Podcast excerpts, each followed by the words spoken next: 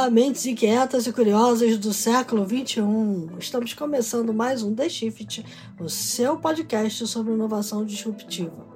Eu sou a Cristina Deluca. E eu sou a Silvia Bassi e a gente está aqui para falar sobre disrupção, porque, como a gente sempre diz, a ruptura é a única constante do século XXI. É isso aí. E diga lá, Silvia Bassi, qual é o assunto de hoje? Olha, o assunto de hoje é imersão estratégica em inovação fora da sua zona de conforto ou como se expandir globalmente e trazer mais ideias para fazer a inovação e a liderança dessa inovação acontecer. Tem uma percepção entre executivos de grandes empresas que a principal agenda de inovação estaria relacionada apenas ao ambiente de startups e aquisição de novas tecnologias. Na verdade, ela precisa ir além. Ela precisa incluir todos os parceiros de negócio e precisa olhar para mercados adjacentes considerando todo o conhecimento acumulado em sua atuação e os gaps identificados no planejamento estratégico. Normalmente, quando a gente busca por parceiros e alianças estratégicas fundamentais para o crescimento da organização, essa busca vem do reconhecimento da falta de conhecimento interno sobre diversos temas, como pesquisa de ponta, novas tecnologias e novos modelos de negócio. E aí a gente vai tentar achar onde estão essas fontes de informação.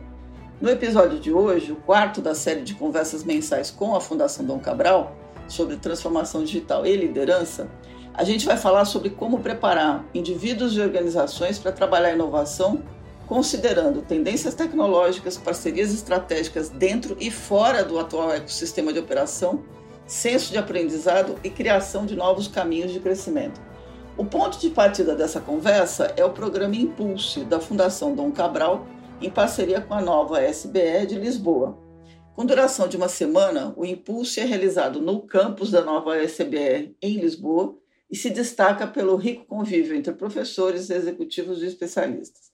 É uma troca que estimula os participantes a buscar alternativas e melhores resultados para seus negócios, como gosta de dizer um dos nossos convidados de hoje, que já é habitué, by the way, né, do The Shift, que é Hugo Tadeu, diretor do Núcleo de Inovação e Empreendedorismo da Fundação Dom Cabral.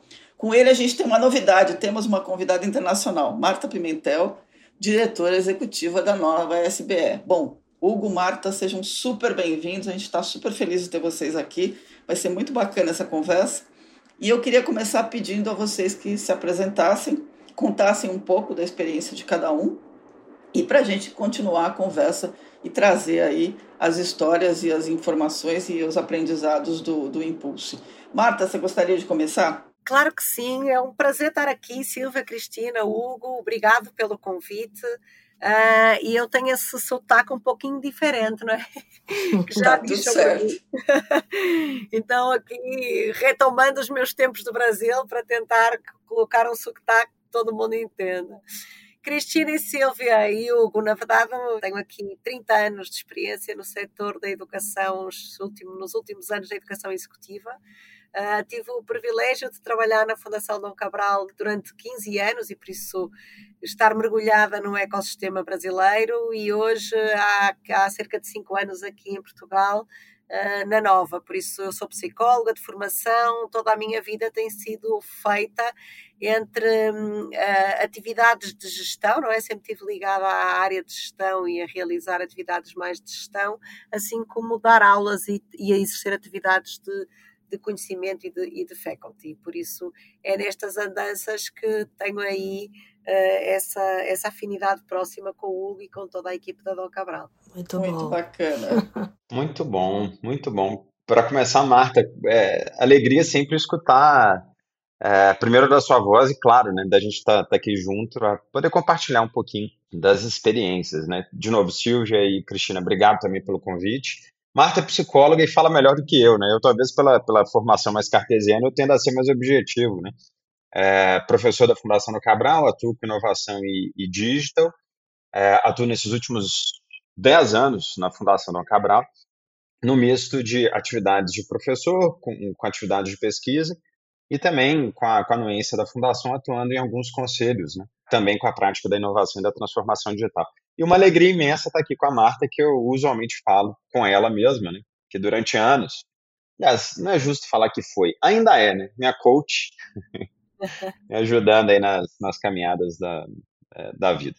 Obrigado, gente, pelo convite. Sensacional. Bom, a pergunta óbvia, né? Vamos começar contando o que, que é o programa Impulse, como é que ele nasceu, né? Queria que vocês dois contassem.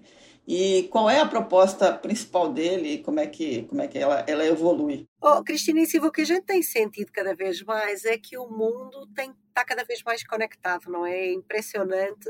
Acho que não há. Hoje eh, dizia-se isso há uns tempos de que o mundo ia estar muito conectado, mas hoje é uma realidade, não é? Hoje nós estamos em tempo real a receber notícias e informações do mundo inteiro. E por isso, qualquer um de nós, em qualquer geografia que esteja, precisa de se preparar para aquilo que está de olhos apostos, não é? é abertos aquilo que está acontecendo nas diversas geografias, para conseguir estar up to date e conseguir, inclusive, surfar naquilo que são as inovações e as estratégias que emergem de diversas, diversas regiões. E é um bocadinho pensando no mundo de uma perspectiva mais global que o impulso surge, não é? Ele surge de duas escolas de negócio muito bem reputadas que estão mergulhadas nos seus ecossistemas e com múltiplos interfaces, não é? Com muito, muito trânsito uh, pelo mundo fora e por isso querem trazer para aquilo que são as pessoas que estão mobilizadas em antecipar, entender e liderar aquilo que as estratégias, as inovações dos seus negócios, possam, de uma forma concentrada, numa semana, conseguir ter um fast track sobre esse movimento global que está acontecendo no mundo. Não é isso, Hugo? 100% de acordo, Marta. Até complementaria, além dessa questão que você trouxe sobre essa visão global, que aliás uma questão interessante sobre visão global, né? Porque quando a gente fala de inovação, é muito comum as pessoas imaginarem ou vincularem né, as missões que a gente tem visto por aí fora para o Vale do Silício, para Boston, para Israel, etc e quanta riqueza que a gente tem, em especial é, Europa, obviamente na, na, na Nova, em, em, Portugal, em Lisboa, para a gente poder discutir das, das práticas da, da inovação. E o programa em si traz uma perspectiva também importante, que é uma perspectiva que a gente tem batido muito na tecla aqui na, na FDC, sobre o tema da inovação, porque muitos dos executivos que a gente tem é, dialogado nesses últimos, nesses últimos anos tem vinculado a agenda da, da inovação à, à, palavrinha ruptura, né? Ou disruptive, como a turma gosta de utilizar em inglês, né? É, e, e, não existe ruptura sem acúmulo de conhecimento, sem entendimento e profundidade, e sem entendimento também de uma conexão entre a organização pelo qual, porventura, o executivo atue, obviamente com as startups, com as universidades e com esse entendimento de futuro. Então, a, a, a nossa preocupação, em especial com a Marta e com a Nova, da criação do impulso, pelo próprio nome do programa, né? É, se eu pudesse traduzir para impulsionar aqui em português, está muito nesse sentido da gente ter uma base bem estruturada, ou seja, entendimento de governança e práticas de inovação, por consequência, para a gente então ter uma agenda e uma narrativa né, que seja coerente às práticas das, das empresas. Então, se eu pudesse complementar a fala da Marta, o, o programa vem muito nesse sentido é, e de trazer uma perspectiva sólida euro, é, europeia somada à perspectiva também técnica do que a gente tem sobre entendimento né, eh, de inovação aqui na FDC. Oh, Hugo, isso agora aproveitando aqui, que tem, é, nós fizemos aqui um foco no fundo deste ampliar o olhar para o radar mais global, e quando se trata desta dimensão da inovação, também interessa ter outra, ampliar também para a dimensão do tempo, não é? Não é, não é só pensar no, na perspectiva de espaço, não é contexto global, mas também no tempo. E aqui o programa ele tem muito esta ideia de tentar antecipar futuros possíveis, não é? Um uhum. que vai estando no, no radar e no estado da arte do conhecimento, o que é que, em algumas pontas, algumas pistas, alguns vestígios que estão acontecendo em alguma geografia, em algum lugar, que nos dá um bocadinho uma perspectiva do que é que pode vir por aí no futuro, porque a ideia de você pensar futuro tem um, um sentido muito prático, é que quando você antecipa o futuro, você mobiliza o presente e tem um caminho, não é? Traça um caminho para fazer acontecer. E, e, por isso no programa nós trazemos estas duas perspectivas. Por um lado, ampliar nas múltiplas geografias e nesta visão mais global, por outro lado, nesse antecipar do que é que pode vir pela frente para que a, para que a pessoa se possa preparar para esse, estar sempre up to date sobre, sobre o que está acontecendo. Perfeito. Vocês falaram duas outras palavrinhas também que são chaves aí para proposta, né? É, que é ecossistemas uh, e missão. O Hugo gosta de dizer que o impulso não é uma missão, e isso foi pensado dessa forma propositalmente. É, do outro lado, o ecossistema não tem só a perspectiva do global e do tempo, mas tem a perspectiva de olhar no entorno. Né? Quando a gente está traçando cenários possíveis, a gente não olha só para o nosso ecossistema, a gente tem que olhar para outros ecossistemas. Eu queria ouvir um pouquinho vocês sobre isso. Deixa eu só aproveitar, Marta, só fazendo um jogral aqui e inverter um pouquinho a, a, lógica aqui das respostas. Porque, eu Cris, se vocês, Cris e, e, e Silvia, se vocês permitirem, a Marta utilizou a palavra futuro, Uhum. Eu acho também interessante uhum. trazer a perspectiva, só para fechar a pergunta anterior e eu respondo a, a, a, segunda pergunta de vocês. Porque quando a gente fala de futuro, vou falar num bom português, a gente não está criando nenhum exercício de bruxaria, né? Pelo contrário, né? uhum. a gente tem técnica para poder é, desenhar esse, esse, longo prazo, né? Da, da, das técnicas mais básicas, né? O famoso H1, H2, H3, traduzindo. Horizonte 1, 2, 3 é, de inovação, que grande parte da, do público que lida com inovação conhece ou até mesmo discutindo o que a gente chama de rotas tecnológicas, né, usando aí do, do jargão roadmaps, né, como a gente gosta de, de, de, de ancorar. E para isso, para a gente poder fazer esse desenho de futuro e trazer o futuro para o curto prazo, para isso ancorar na perspectiva de inovação das, das companhias, nada melhor do que a, a, a, palavra que você utilizou, que se chama ecossistema. É impossível querer fazer inovação sozinho. Então a gente tem que entender da perspectiva da organização, se eu trabalho numa grande empresa, numa média empresa, que está numa startup, como é que eu tenho dessa conexão com outros agentes desse ecossistema, né? Aquele velho entendimento de quem trabalha com inovação que para poder criar futuro, ou para poder estruturar alguma agenda, né, algum mercado novo para o meu negócio, eu tenho que ter um mínimo de inserção é, dentro de cadeias, né, que eu chamo de cadeias de valor é, dessa agenda da, da, inovação, não só pela, pela pauta perdão, das, das startups, mas tendo entendimento de como que fundos de investimento alocam capital para descobrir novas tecnologias, quais são essas novas tecnologias que, no mínimo, a gente tem que ter um radar muito bem compreendido e o quanto que isso pode impactar a minha agenda. É, e, óbvio, né, a disciplina de capital que a gente deveria ter para fazer investimento somada, somado ao conhecimento. Esse é um dos motivos que eu tenho batido muito na tecla, que o impulso não é uma missão. E, e só para distinguir coisas que eu acho que são, são bem diferentes, né? Missão, é, é, é, sei lá, saio daqui do Brasil e estou indo para algum lugar do mundo para poder visitar uma série de organizações e aprender e ter conhecimento relevante para tanto. A nossa proposta é um combinado, né? A gente tem um programa estruturado, duas escolas de primeiríssima linha, com professores, com carga técnica e vivência também junto a empresas, somado também a questão de ter a, a oportunidade para a gente estar em, em ambientes, né, é, em eventos que acontecem simultaneamente ao, ao impulso, para a gente então tentar decodificar esses sinais, como eu disse, né, em rotas tecnológicas, alguma coisa nesse sentido, para a agenda da, da companhia. Então, acho que é importante, de novo, trazer a, o que eu chamo de disciplina é, para a inovação, para não ficar subentendido que a gente está gerando algum tipo de espasmos para a pauta da inovação, porque essa não é, não é a agenda que usualmente a gente acredita para as empresas gerarem valor com a, com a pauta da inovação e da transformação digital. E aí é muito interessante porque no Brasil tem um autor que fala muito de um texto que é essa ideia de cabeça bem feita ou cabeça cheia. Eu acho que é Paulo Freire que fala disso, não estou certa nesse momento não. Mas o que é que acontece? Nós, nós recebemos aqui na Nova imensa pessoas que vêm em missões a Portugal e que vêm conhecer e o que acontece muitas vezes na missão é que você fica com a sua cabeça cheia, não é? Você vê um monte uhum. de coisas novas, incríveis, não é? Uma imensa oportunidade. E você faz isso das, não é? das 8 às 8, não é? Vai acumulando uma série de conhecimento, vai, vai vendo de experiências, mas muitas vezes o que falta depois é essa capacidade de poder sentar, refletir e traduzir isso para a sua realidade.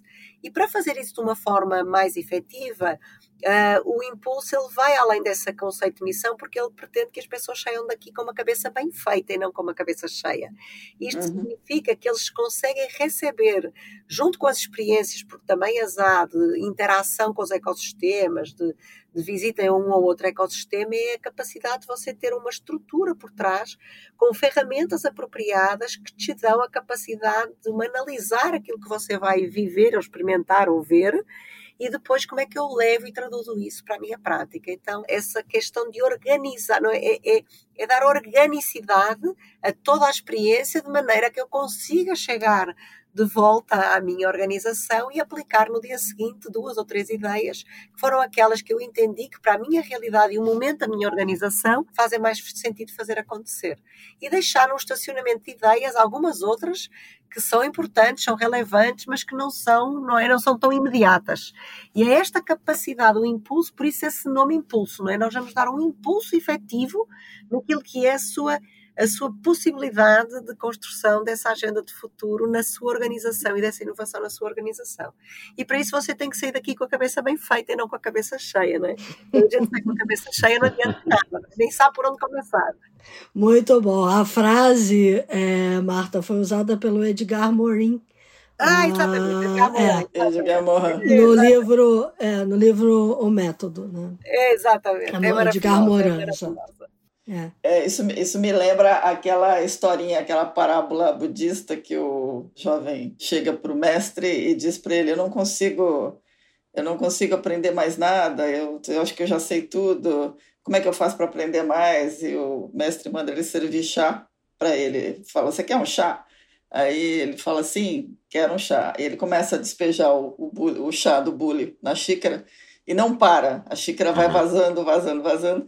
e aí o jovem aprendiz fala: Mestre, você está transbordando a minha xícara. Ele fala: Então, se você está com a sua xícara cheia, o que, que, você, o que, que você acha que você vai colocar aí dentro? Você tem que esvaziar. É isso aí. Então, acho que tem um pouco disso. Mas eu, eu gosto muito da, da ideia do nome impulso, porque eu, no começo, quando antes de vocês falarem, eu estava pensando, falei, pô, é um empurrão, né? Vamos empurrar essas pessoas para entender, para olhar esse mundão sem fronteira, né? E trazer dele uma, uma visão melhor para dentro. Mas a Mata colocou uma questão importante, Hugo, também, que é a questão de você fazer isso com método, né? Para não sair de cabeça cheia e sim de cabeça feita. E aí tem uma combinação, né, Marta, entre e Hugo, é, entre você visitar, conhecer, trocar ideias com projetos de fora e também receber dentro da, da universidade uma discussão, uma conversa. É essa combinação que funciona bem? É, se eu pudesse, de novo aqui, na, é, trocando um pouquinho a ordem com a, com a Marta, né? Sim, resposta sim.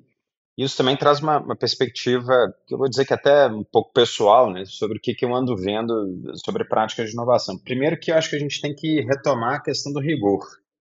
Eu acho que ter um programa, parceria FDC e, e, e a Nova, funcionando no belíssimo campus da Nova, com professores, com especialistas, com a questão da, da gente sempre incentivar os participantes para eles terem conhecimento adequado, né? até mesmo antes do, do programa, isso fortalece demais a, a nossa crença que inovação não é fechim.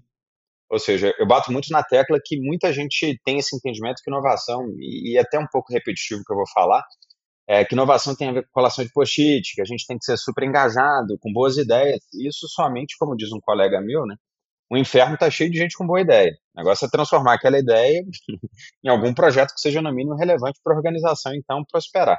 Aliás, se vocês permitirem, isso também vale para a tecnologia, né?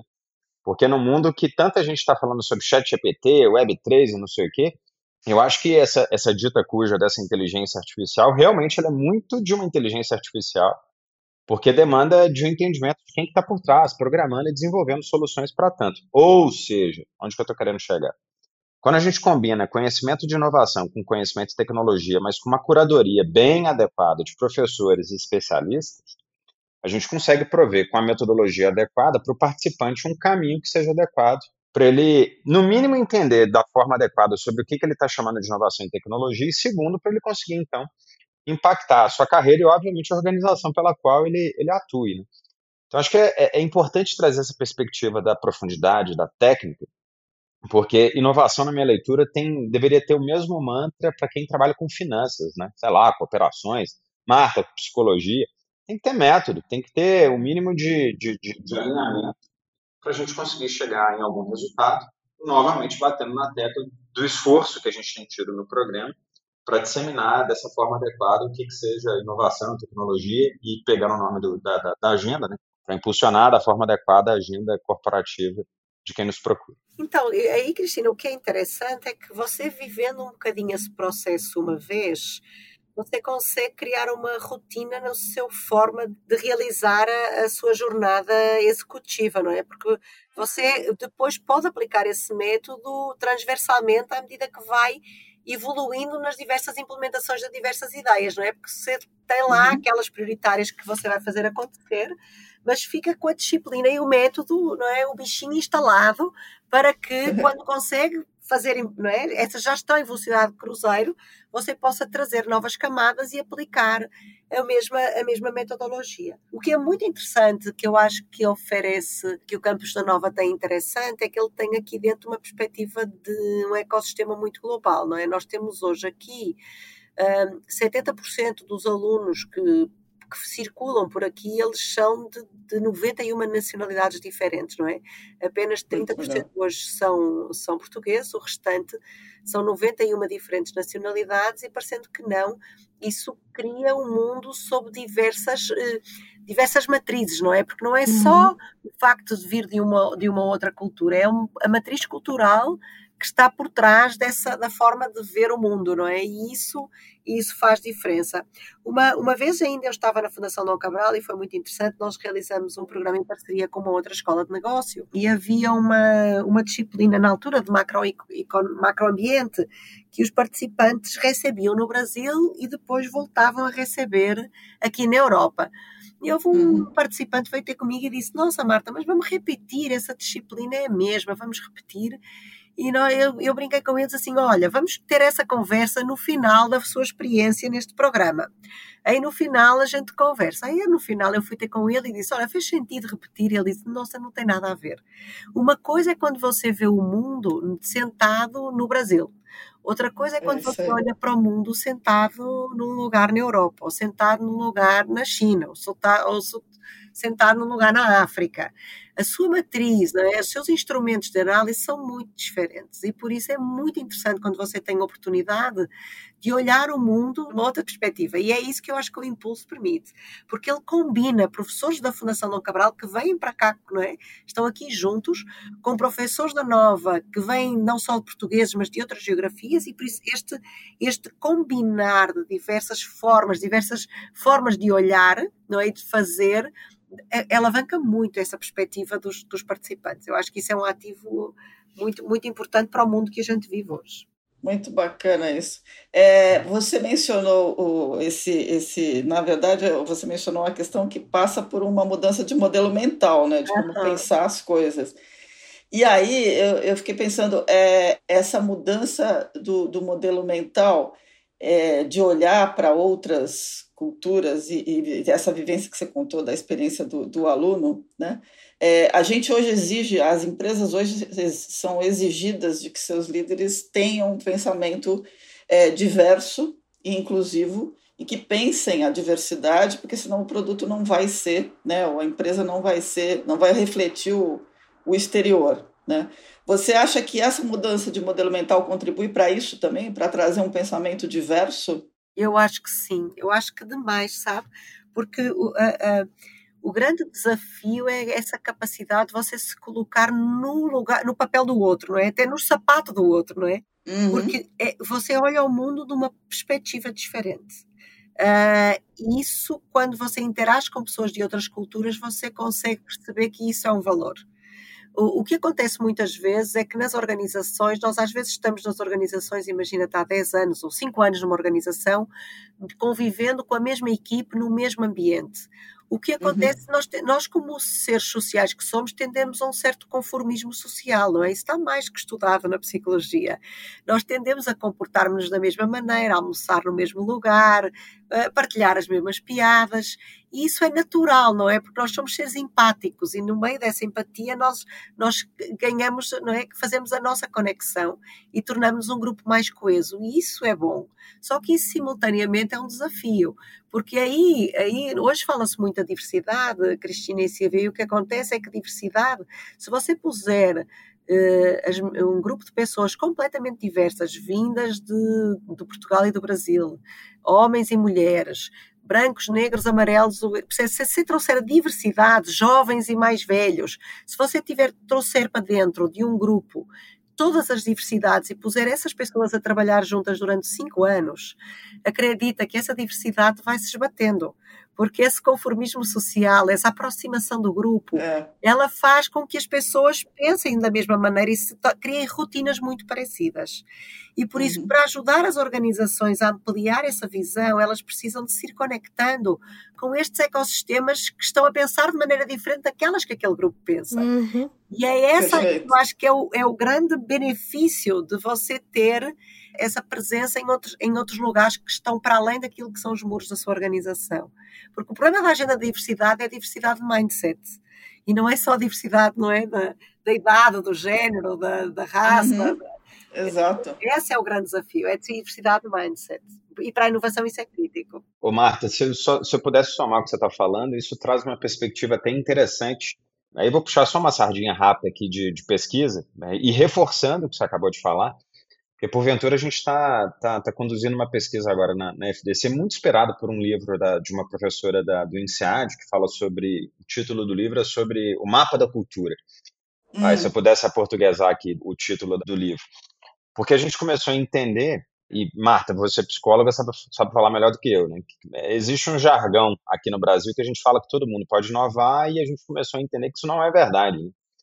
Porque a gente tem vários perfis, é, e a psicometria fala muito disso, e a gente começou a identificar com a Pulses, é, que é uma startup do Espírito Santo, que se eu tenho perfis distintos para inovar, e se eu quero ter algum tipo de resultado que seja diferente da, da, dessa avaliação da, da, inovação, nada melhor do que conviver com gente que raciocine de forma diferente, é, com perfis e com metas que sejam também diferentes das, das práticas da, da inovação que eu tenho dentro do meu negócio. Ou seja, atuar numa perspectiva, né, no caso específico europeia, do qual a gente beba da fonte de startups, universidades, professores, um pouquinho diferente daquela realidade que a gente tem em organizações americanas, é, até agora chinesas, eu acho que é super importante para a gente conseguir gerar algum tipo de impacto é, que não seja tão usual. Então, é, acho que é importante trazer assim dessa perspectiva do, do, do mindset e reforçando, né? Se as pessoas são diferentes e se os perfis também são diferentes, não dá para dizer que a inovação vai ser igual para todo mundo logo. Nada melhor do que ter convivências, né? É, com gente que raciocina um pouquinho diferente do usual, como nós. Então é importante a gente ter essa, essa inserção sim, europeia para fortalecer o que você acabou de falar. Olhando para tudo isso que vocês falaram e todo esse conhecimento que vocês também foram adquirindo ao longo dos anos é, fazendo o programa, é, teve alguma mudança para esse ano que vocês acham que é importante pontuar uma mudança programática ou algo que vocês tenham inserido esse ano de diferente? Bom, se eu pudesse falar sobre perspectiva do programa em si, grade, a grosso modo aquilo que a gente planejou em relação ao ano passado, mantido. É, agora, olhando um pouco para a perspectiva das empresas brasileiras, que eu acho que isso vai ser um debate bem aquecido, aqui na, na Fundação a gente tem percebido uma necessidade de cada vez mais justificar a importância da agenda de, da, da, inovação nas companhias. É até engraçado, né? cada vez mais o debate sobre diversidade, cada vez mais o debate sobre investimento em startups, cada vez mais é, essa importância do entendimento sobre tecnologias, dados, jornada do cliente, etc. Mas inovação está muito vinculado, ainda mais para empresas de grande porte aqui no Brasil, é, lá numa linha do balanço que se chama ativo intangível. Ou seja, em momentos em que o custo de capital sobe, como é o momento que a gente está vivendo agora, a gente tem percebido um esforço de companhias brasileiras para cada vez mais terem método, para cada vez mais justificarem a importância da, da inovação, para a gente não receber nenhum tipo de corte de orçamento para esse tipo de iniciativa. Então, o que a gente tem percebido muito aqui na, na FDC é uma necessidade de vincular a inovação a uma agenda de futuro, mas sim também a um portfólio de projetos de curto prazo, para responder a conselho, para responder a comitê executivo e a continuidade das, das agendas né, dessas companhias. Então, um olhar tipo que a gente aqui da FDC, somado aos professores da, da Nova, que a gente vai é, procurar debater, é como é que a gente equilibra essa agenda de um portfólio de iniciativas de mais é, de longo prazo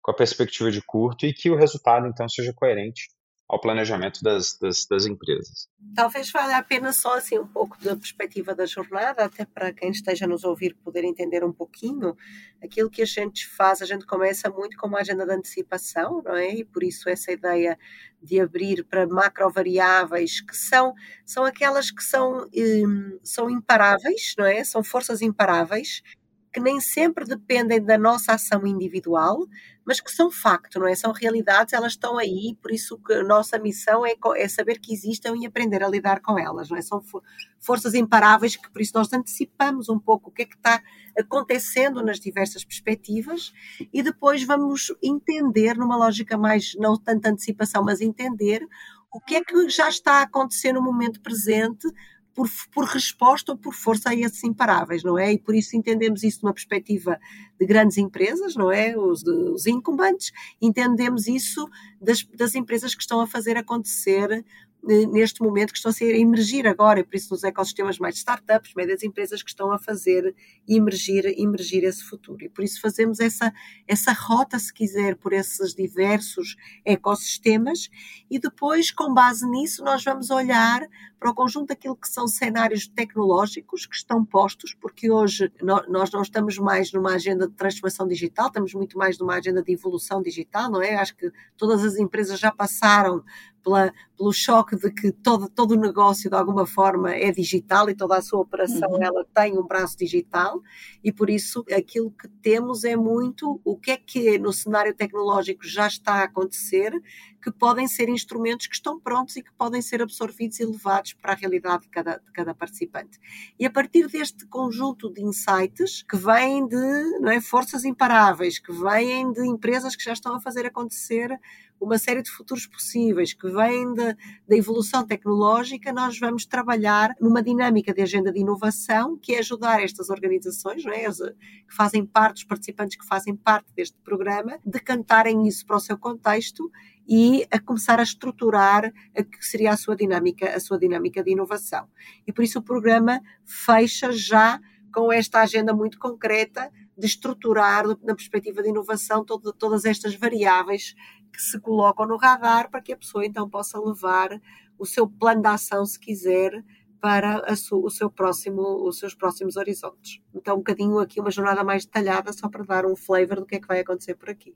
Claro que tudo isto regado a um ótimo vinho, não é? Porque nós afinal estamos na terra do vinhozinho. O, bom bacalhau. Nossa, e uma, bacalhau. Uma, e uma ótima comida e aquele monte de doces maravilhosos que a gente enlouquece quando vê. Completamente, uma caminhada aqui nas, nas, nos nossos calçadões, a ver aqui as ondas, as ondas dos surfs, não é? Do surf enfim, é tudo isto combinado com. Porque isso também faz parte da experiência, tudo isso faz parte. É verdade. Faz, é esses verdade. momentos de pausa, não é? Não é? Esses momentos de pausa uh, que permitem não deixar a chávena, a chávena do chá cheia são também, são também momentos importantes para ajudar no processo de decantar. É isso aí. É. Nada como um bom, nada como um bom vinho para soltar as ideias, né? É isso aí, é isso aí. Melhor parte do programa. E encontrar a verdade, dizem, né? Soltar as ideias e encontrar a verdade, né?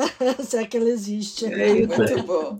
A gente está chegando mais perto do final, mas eu, que, eu queria pedir uma coisa, Marta. A gente falou muito de, da, do ambiente de inovação externo e Portugal está vivenciando uma, um sprint né, já longo, já de mais de cinco anos, e investir fortemente nesse ambiente de inovação, de empreendedorismo tecnológico. Né?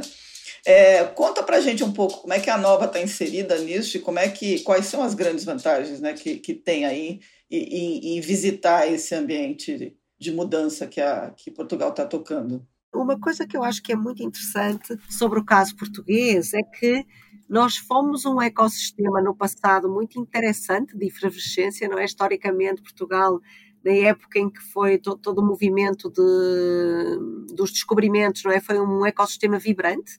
E, uhum. e na altura, a crise Silva foi super interessante porque foi um rei português que, ciente de que era é, curioso sobre o que é que estaria a acontecer do outro lado do, do oceano, fez um call internacional a uma série de cientistas que tinham interesse em aprofundar sobre o mar e sobre o conhecimento do mar e atraiu para morar em Portugal. E isso é muito interessante. Eu estou a trazer essa história porque é interessante pensar de que isso deu origem à, à famosa Escola de Sagres, e as uhum. universidades são um espaço privilegiado para a geração de conhecimento novo, e por isso, se você pensar do ponto de vista de ecossistemas globais, quer, o, quer Silicon Valley, não é? Você tem universidades de, incríveis, não é? Tem Stanford, tem o MIT, tem uma série de universidades.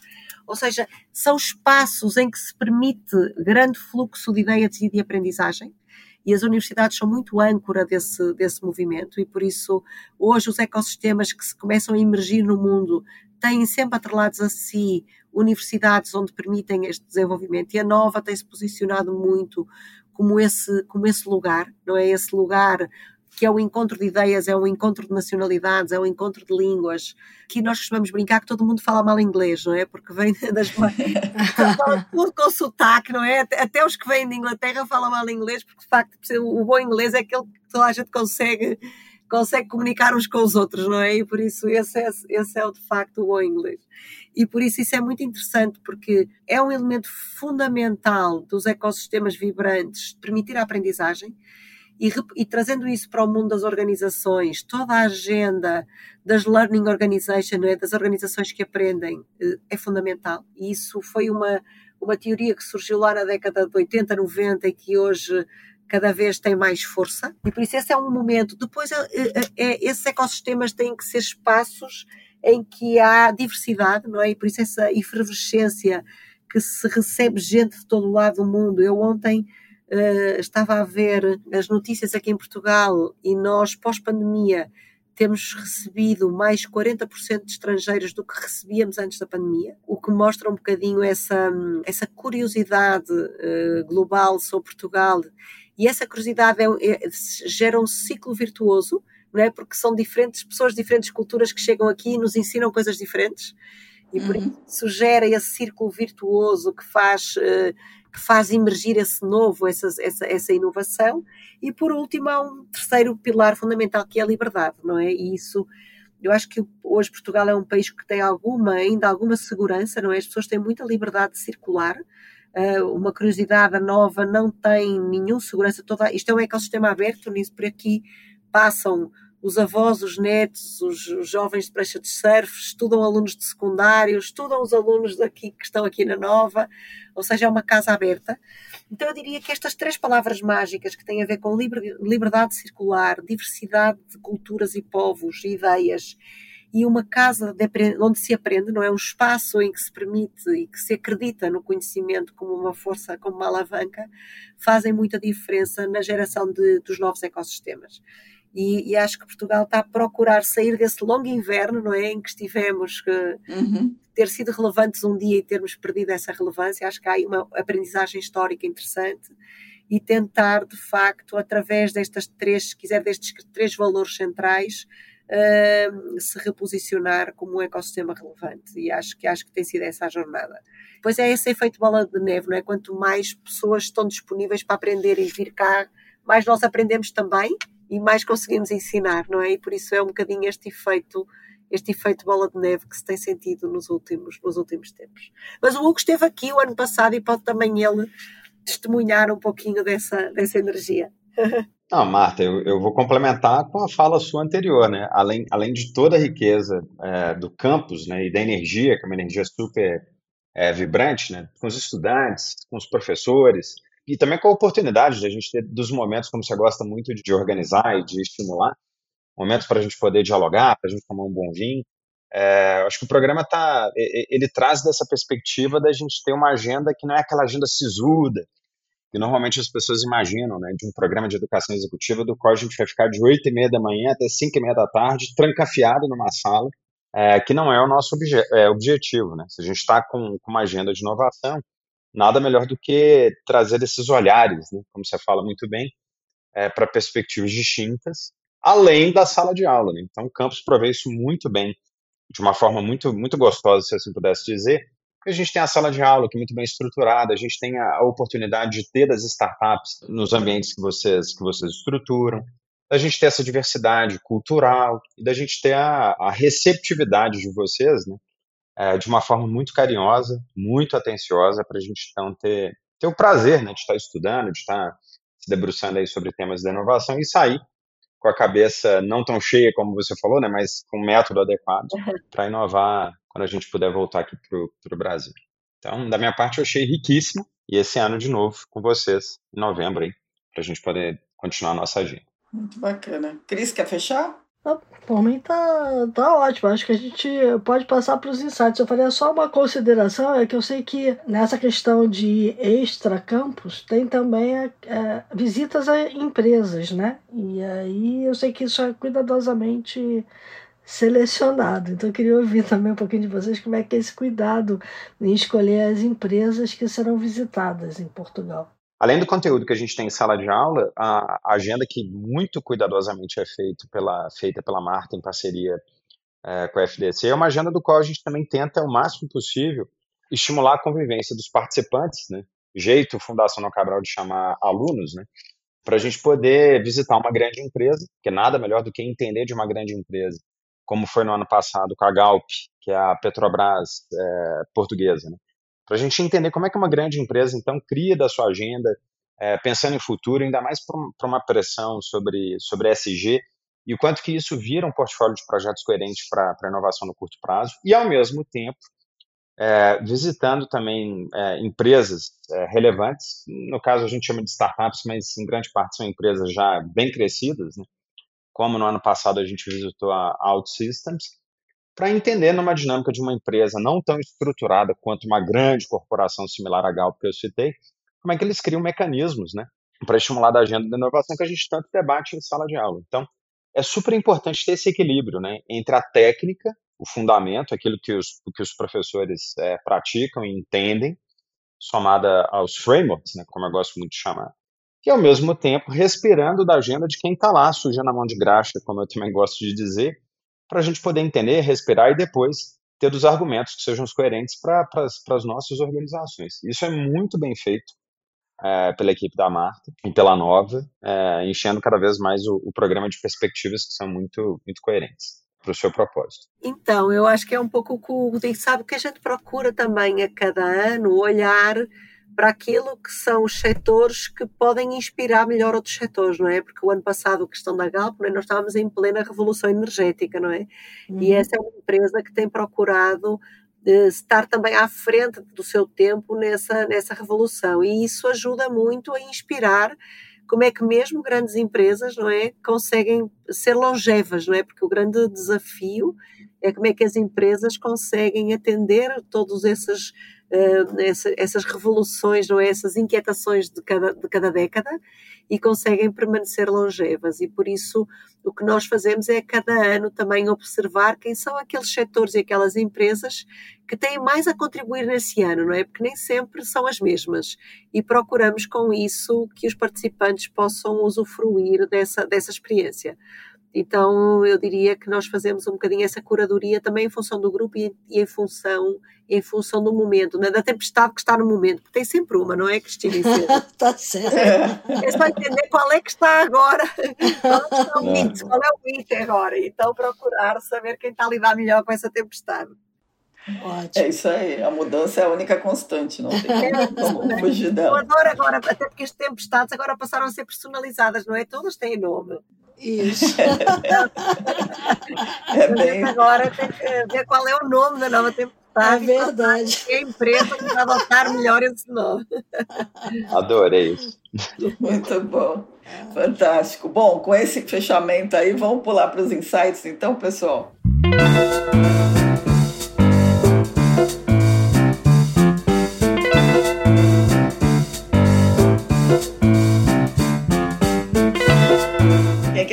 Mata? Gostaria de começar? Olha, eu, eu tenho uma. Eu vou fazer aqui uma provocação, provavelmente é, é uma série do Netflix que foi produzida em Portugal, que chama Rabo de Peixe. É um, uma, um nome muito estranho.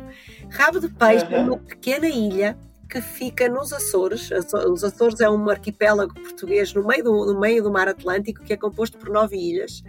E Rabo de Peixe é uma, é uma, se quiserem, é uma vila de uma dessas, de uma dessas ilhas e Rabo de Peixe deu à costa um barco lotado de heroína, ou seja, foi uma, uma tempestade gigante. Na verdade, houve, houve, literalmente uma tempestade de mar que fez com que um barco de carga de heroína perdesse, perdesse o rumo e por isso de, desse à costa e desaguasse não peixes, mas que, peques de heroína na ilha.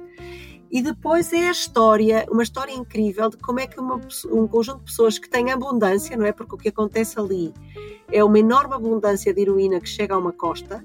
O que é que uhum. em épocas de abundância, o que é que se faz quando não existe uma estratégia para lidar com a abundância?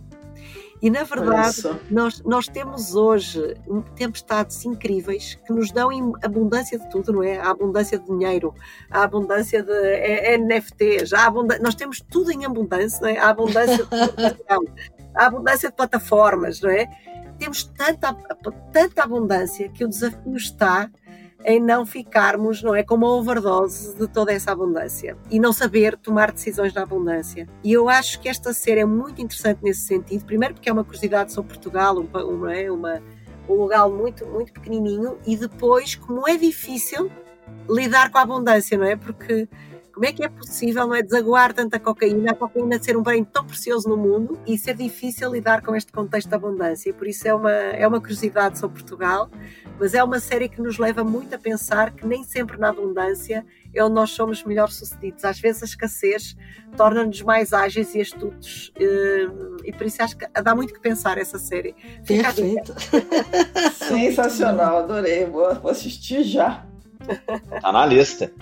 Tá na lista. Diga, Hugo. Vamos lá, eu, diferente do que da última vez a gente fez, né, que eu fui listando livros, é, até tradicionais sobre inovação, dessa vez eu vou sugerir um outro.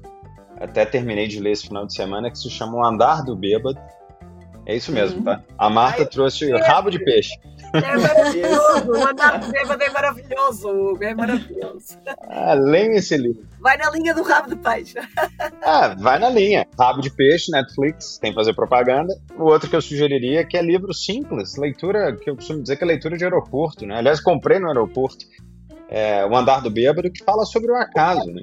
A gente fala tanto em querer controlar tudo, eu acho que se a gente pudesse ter, como a gente passou aqui essa, essa hora dialogando sobre conexão, inovação, probabilidade, o livro fala exatamente sobre isso. Um livro escrito é, por um físico e que fala sobre o acaso, sobre probabilidades, sobre eventos que são imprevisíveis e essa necessidade que a gente tem de controlar tudo.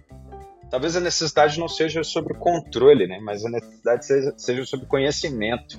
Então a gente está falando tanto sobre conhecimento aqui eu somaria a sugestão da Marta, né? Rabo de peixe. Mas o andar do bêbado, o que, que isso vai dar no somatório, eu não sei, né? Entre o rabo de peixe e o andar do bêbado, uma boa sugestão para quem quiser sair um pouquinho do, do usual e ter conhecimento é, um pouquinho diferente para somar. Sugeriria o livro.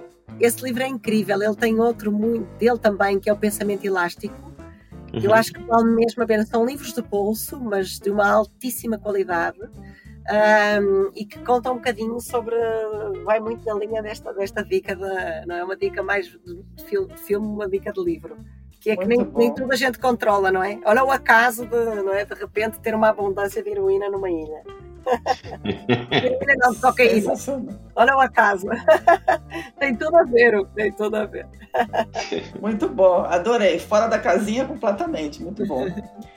Olha só, eu estava com medo do Hugo da. O Hugo mencionou o livro, o livro do Mapa da Cultura, e eu tinha separado, porque a conversa chama esse livro, né? E foi legal que o Hugo mencionou essa questão, que é o livro da Erin Meyer, né? Que é o The Culture Map, ou o Mapa da Cultura. É, a Erin Meyer, ela é conhecida também por ter coautorado o livro sobre a cultura da Netflix, né?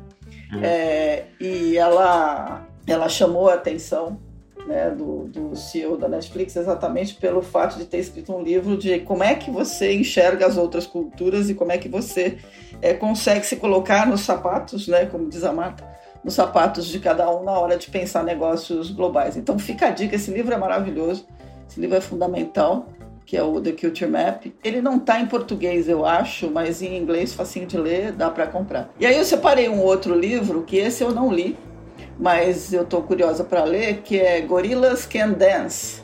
Lições da Microsoft e outras corporações em parceria com startups. Como a gente falou muito aqui desse conhecimento, dessa relação das empresas incumbentes versus a inovação que é trazida pelas startups, eu acho que pode ser um bom livro.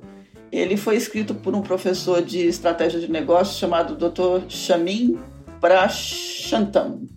Ele é professor de uma universidade chamada China Europe International Business School. É, e o livro ele faz um relato aí de todas as experiências. O livro é de 2021.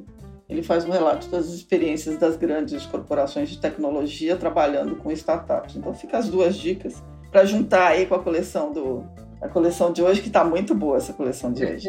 Muito bom. Muito bom, gente, muito bom. Vou botar mais um tijolinho aí. Vamos lá, minha dica é um livro que foi lançado em meados de 2021 e, e tem a ver com um mundo de escassez. Na verdade, é uma proposta de olhar para o futuro pensando na escassez. 2030, como as maiores tendências de hoje, vão colidir com o futuro de todas as coisas e reformulá-las. É, é do Mauro Guilhem e tem muito a ver com a nossa conversa aqui de hoje, porque ele diz que a única maneira de entender verdadeiramente as transformações globais que estão ocorrendo e os seus impactos na vida da gente é pensar lateralmente. Então, se a gente não usar a visão periférica né, é, e, e, e pontos de vistas não ortodoxos, a gente não vai conseguir entender que é, as tendências que vêm pela frente elas não são únicas, na verdade elas são interconectadas. Né? Então não dá para pensar só na mudança climática ou na ascensão de regimes autoritários sem olhar o todo. Né? E, e olhar o todo e olhar para o que está é, tá ali convergindo é, e que lá em 2030, que ele diz que é o ponto de inflexão, para a proposta dele, em um ponto irreversível, né? É, a gente vai ter que se adaptar.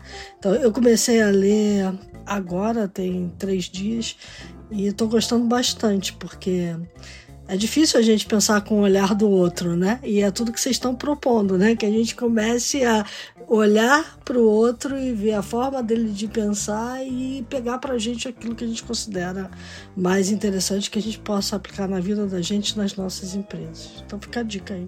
Muito bom. Pô, hoje a, a coleção tá fértil demais, tá muito boa.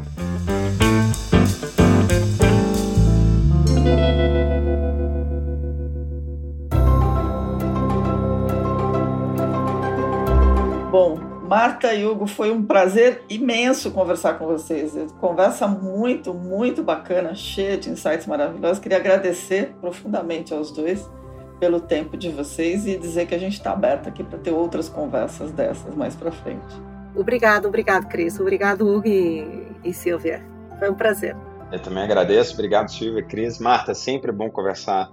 Sempre bom trocar ideias, né? Até a próxima, gente. Até o próximo bate-papo nosso. Muito obrigado. Muito bom. Bom, pessoal, para quem nos acompanhou, dicas, sugestões, críticas, elogios, mandem e-mail para news@theshift.info.